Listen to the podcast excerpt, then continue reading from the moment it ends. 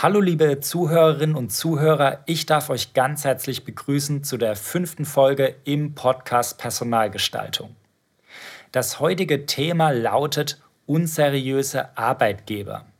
Vielleicht hat ja der eine oder andere von euch auch schon mal Erfahrung mit solch einem Arbeitgeber gemacht.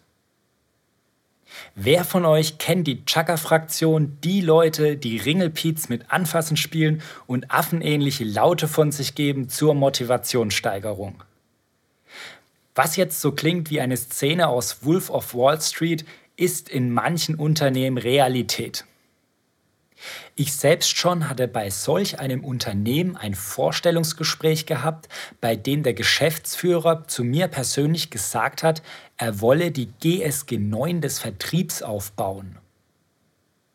Was können wir jetzt solch einer Aussage entnehmen? Ich finde, die Aussage GSG 9 des Vertriebs ist sehr provokant und sagt viel über das Unternehmen aus, was die Unternehmensführung und die Unternehmensstruktur angeht. Das Unternehmen selbst sah sich als Marketingagentur, die im Bereich Multichannel Marketing aktiv war.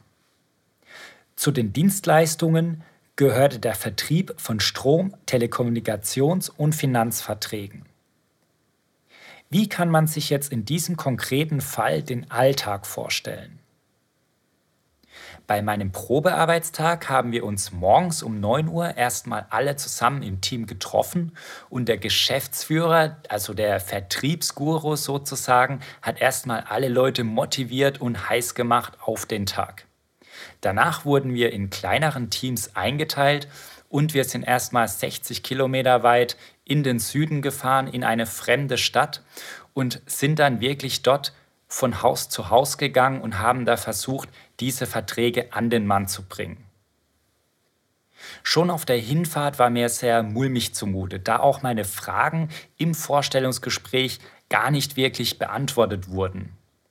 Zum Glück war an diesem Wintertag das Wetter gut und wir wurden von dem einen oder anderen Kunden auch ins Haus gebeten und konnten dort im Wohnzimmer die Verträge abschließen.